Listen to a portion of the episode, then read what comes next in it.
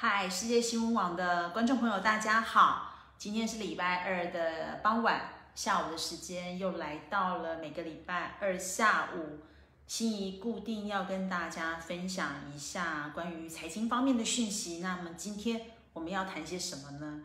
这两天当然一定要谈比特币，然后以太币了。如果有关注加密货币市场的朋友们，应该都非常非常清楚，而且也非常的振奋。应该是礼拜六那一天晚上，就是一整天，比特币金金涨，首次突破了，又再度应该说它又再度突破了历史高点，来到三万四千美元。然后最有趣的是，涨完比比特币涨完之后，所有的比特币的信仰者、拥护者也好。非常非常的开心，之后礼拜天的 晚上就换小老弟以太币了。呃，这边我给大家一个概念，就是比特币跟以太币就很像兄弟关系。比特币涨，其实以太币虽然过去相对来说以太币的状态是比较要说低调吗？也比较安静，比较沉寂。但通常比特币有一段的涨幅之后，以太币是会联动的，这就很像在台股上面。台积电跟世星 KY 的关系一样，就是兄弟。好，呃，台积电是老大哥，世星 KY 就是小老弟，所以他们之间都会有一个这样的联动关系。当台积电涨了，接着世星 KY 它也会跟着联动，而且有时候世星 KY，因为台积电是我们护国神山，它涨一点，它的全值相对于台股的呃大呃就是呃台股的那个大盘，它就是十点，所以台积电它虽然是老大哥，但它不能够乱涨。但因为世星 KY 小老弟他就非常非常的活跃跟活泼，如果今天有注意到，今天台股非常的难操作，不好操作。那唯独世星 KY 也异军突起，它一开始开盘之后没多久，它其实是跌的，但后来就一根直直的往上，所以这是非常难得的情况，也是在今天股市一嗯一片其实很诡谲的。情况之下，其实要讲诡谲也不算诡，又又不意外，因为台股从封关前一直是处在这个气氛，只有昨天，呃，是元旦假期过后第一次呃开盘，所以各方利多消息来，所以昨天台股是漂亮的。对于要呃采取当冲这样的做法的呃投资者，其实昨天是好操作，但相对来说，今年今天的困难度就提高了。我相信今天玩当冲的人，如果你们有获利，那我真的觉得你们非常的厉害。所以，我我把话题拉回来，所以今呃我要谈的比特币跟以太币这两个加密货币，在礼拜六、礼拜天就轮番给我们喜讯，而开始进场的朋友可能也会去看到。他们现在因为幅度增高了，以太币在礼拜天晚上其实也飙破了一千，它的最高点来到一万一千多这样子。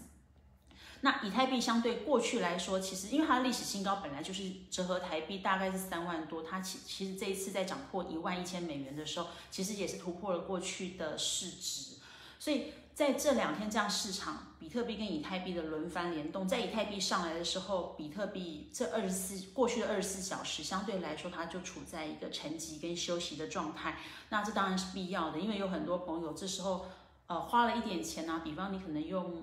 呃少少的一万块、两万块，甚至三万块进场，你会发现说啊，比特币怎么掉下来？那我要说的是，其实大家不用害怕。那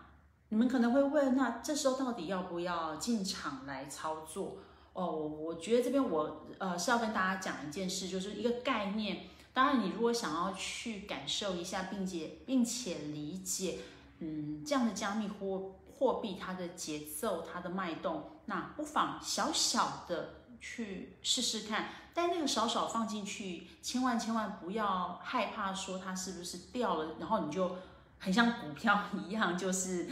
呃，认赔杀出不用不用，加密货币其实如果它这个时候你买进去，它往下跌了，其实你就放着，因为它毕竟还是货币，它并不是像股票这样的东西，所以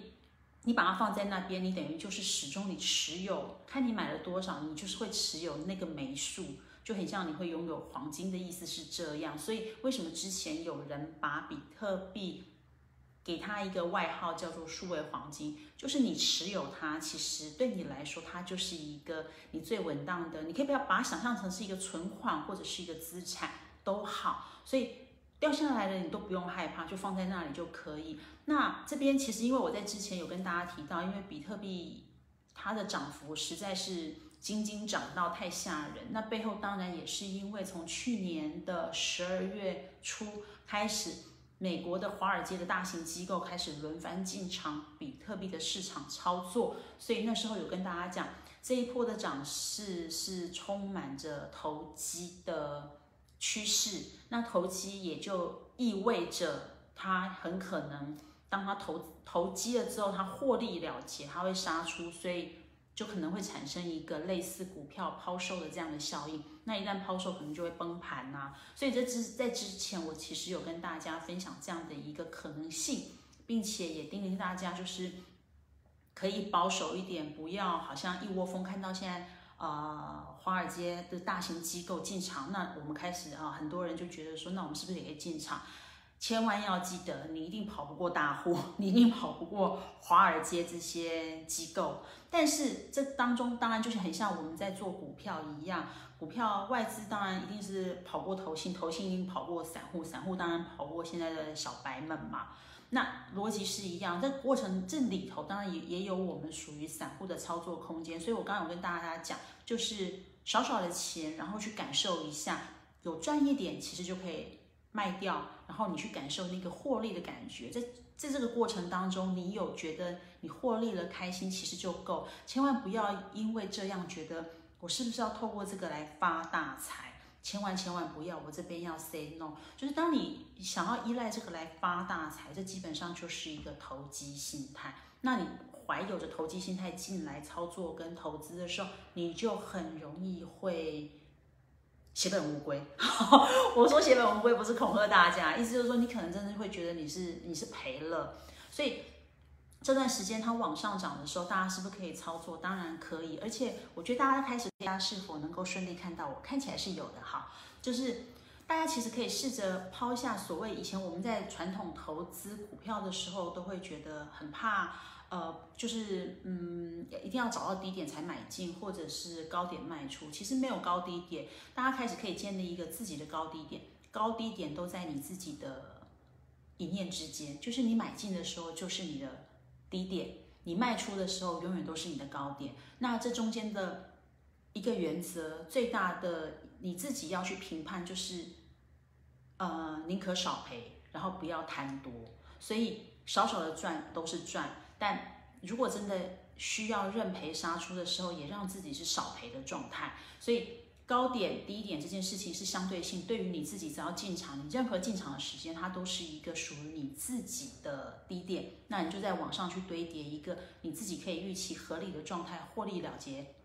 卖出，那这就没有问题。那我回过头来去讲这段时间为什么我前一阵子跟大家说，因为大型机构进来的。操作让比特币充满一个比较投机气氛的呃氛围，那这当然跟最近的整个金融环境市场是有关的，尤其在美国国会通过了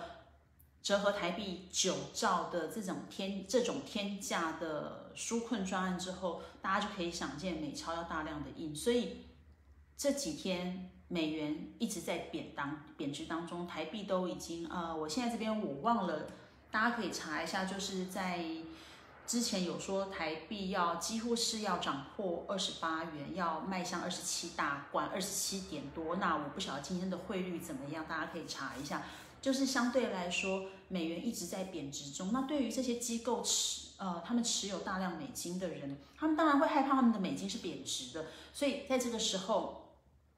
他们的央就是所有的央行其实也睁一只眼闭一只眼，就是你可以。也允许，因为这些大型机构它拥有这么几十亿甚至上兆美金的持有，如果你这时候让它用美金去做操作，它一定是会有损失。所以在避免这个可能性的通膨情况之下，他们势必要做一个避险。那比特币当然就是一个最好的避险标的。那比特币是一个好的避险标的，它的小老弟以太币相对来说，当然也是可以操作的对象。所以。在这边给大家一个大环境的状态之后，我们反馈到比特币跟以太币，所以它显然这一波的涨势并不会这么快就让大户收手。我的意思就是说，它不会说，哎，大家可能很害怕，今天买了会不会是高点，明天就崩盘？时间原则上应该是不会来的这么快，因为大户大量的巨款、巨额款项进场之后，它一定会，就像我们都会想要获利了结，所以机构们一定也会希望它这进去一定要有获利的比例，它才会卖掉，然后出场，所以。加加上这样的一个获呃获利的心态，加上我刚刚说的美元贬值可能导致的通膨的危机情况，这样的因素加总起来，现在是一月份，那一月份还是会有一个所谓的呃拜登，接下来拜登要宣誓就职，会有一个总统行情，所以在这段时间里头，加上他拜登任命的耶伦要任任命为财长，所以接下来耶伦一定会让美元。回升，它不会让它继续贬，所以这中间还会有一段时间的落差，是让机构们可以还是持续用比特币的操作来回避掉他们可能遭遇的通膨风险。那我讲的这一块，大家就可以知道说，在这段时间，比特币的涨幅可期的是，它还是会在一个嗯成长状态。那它往上到底会涨到什么程度，这个就不一定。可是我要说的是，因为在过去我们今年开始哦，应该是我们去年开始进场操作，那时候最便宜的一枚四千九、五千、六千，其实那个时候光是五千要到六千，或者是六千到六千五，一天涨幅比特币哦，一天涨幅两百、三百，我们都觉得很大了那个区间。可是现在比特币的涨幅是一天可以两千，那大家可以试想。有哪一个股市一天的起落是可以超过两千点？然后台股如果是从今天是一万四千九，我没有看它收盘价是多少。假设是一万四千九，突然跌了两千点，那台股几乎根本就是面临，根本就等于是崩盘了嘛。所以并没有股市可以有这么巨大的涨幅。而在比特币突破三万美元之后，大家可以去观察它每日起落的那一个区间，其实都是一两千点，甚至可以更多。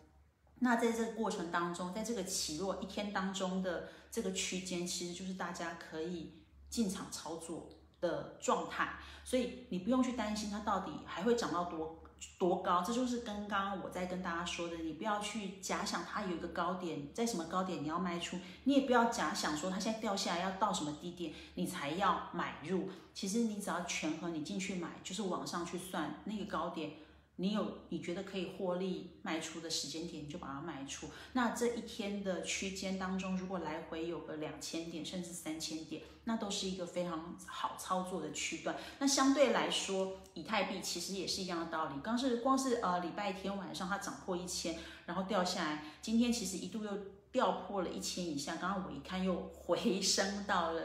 一千以上。所以这个过程的这个这个中间的这个区间这个波段都是大家可以进场去玩玩看，去试试看。那当然一个很大的原则就是不要投机到好像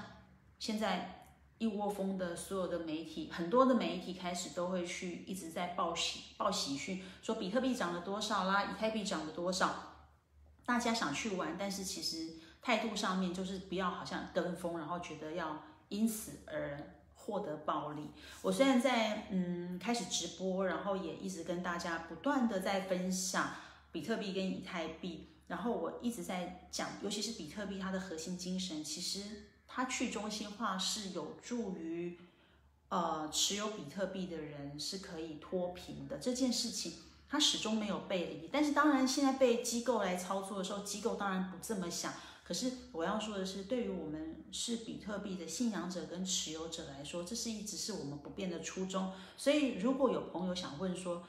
那到时候如果那个机构，比方美元回升了，然后这些钱又开始要进入正常的股汇式操作啦，那比特币不就会面临被大量抛售甚至崩盘的命运？然后，那你要怎么说呢？我要说的是，那个崩盘不见得是坏事，它当然是好事，因为它让这段时间被。投机氛围所堆叠出来的一个泡沫的景象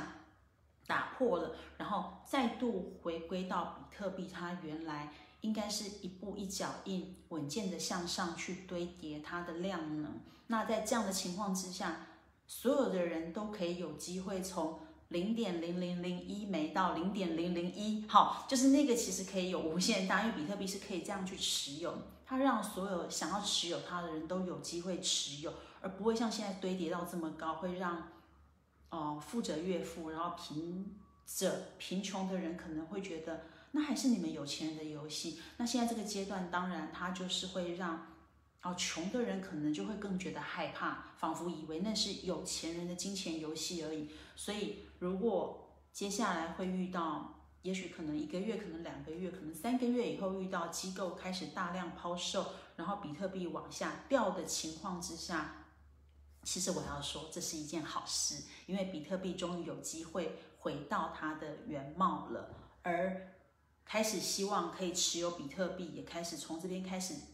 建立自己一个富足感跟堆叠自己的财富，慢慢让自己脱贫的人，其实都不妨可以从这些，就是从比特币的这个现在的小额操作，然后到时候崩，如果万一真的崩跌了，都不用怕，那个时候反而是大家可以开始进场累积自己财富的最好时刻，所以。不用去担心，不用去质疑我说，哎，我一路这样讲一讲，未来如果崩盘的话会怎么样？我会跟你说，崩跌绝对是好事，因为它打破了一些假象。那在这几个月被机构堆叠出来的这个过程，也是一件好事，因为它让全世界的人看见比特币它真正的精神以及比特币它的价值。所以，这是我今天要跟大家分享的我的财经笔记，从比特币联动到以太币。这一对兄弟真的是演得非常的好，让我们觉得非常的开心。OK，那今天跟大家分享的直播就到此结束了，拜拜。